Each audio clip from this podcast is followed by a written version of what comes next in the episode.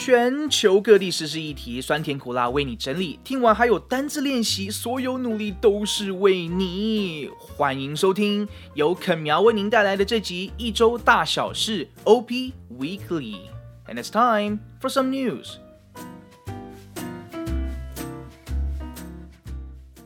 Google apologizes to Kannadigas for language insult. Folks, we all know that Google provides a strong search engine we can find almost anything with a simple click. It's so powerful that we don't even use the word search anymore. Just Google it.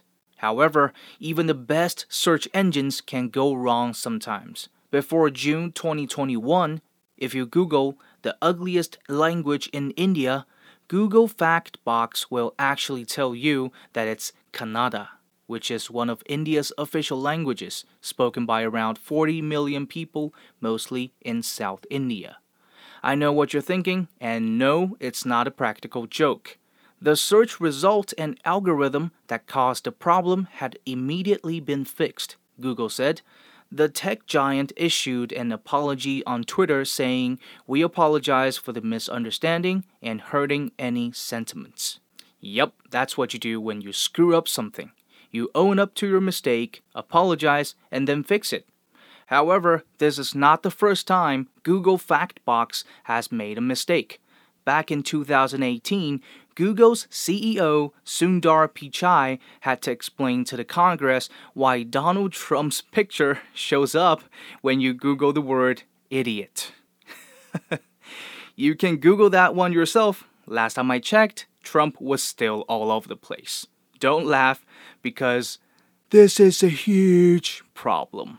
一周大小事 OP Weekly，我们来看一下今天新闻的重点单字哦。Number one, insult, insult，也就是辱骂、侮辱的意思。An offensive remark or action.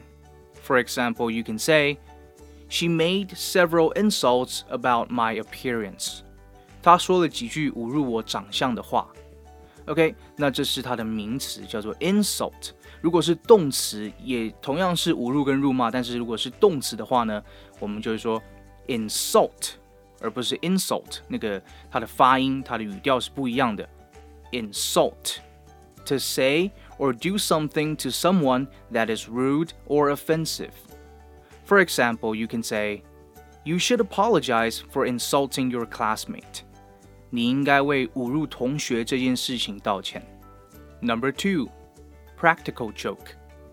Practical joke which means a joke that makes someone seem silly and involves a physical action rather than words，也就是恶作剧的意思。有个相似词，我们也可以用 prank。prank。For example, you can say, practical jokes may seem funny, but don't cross the line.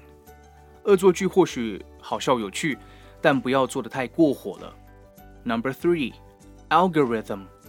Algorithm which means a set of mathematical instructions that will help to calculate an answer to a problem, especially in computers, 也就是演算法的意思. For example, you can say, The wonderful YouTube algorithm led me to this video. YouTube 的奇妙演算法带我来看这部影片。 Number four, sentiment. Sentiment, which means a thought, opinion, or idea based on the feeling about a situation，也就是情绪、观点和情操的意思。For example, you can say, "The song aroused our patriotic sentiment." 这首歌唤起了我们的爱国情操。梅花梅花满安天下。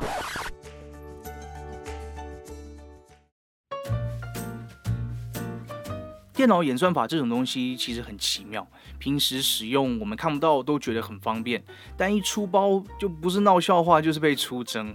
我其实自己蛮不喜欢演算法的一点，就是它总是想揣测我喜欢什么东西。比方说，我看到驱蚊神器的时候，诶，感觉很有趣，我就点进去看。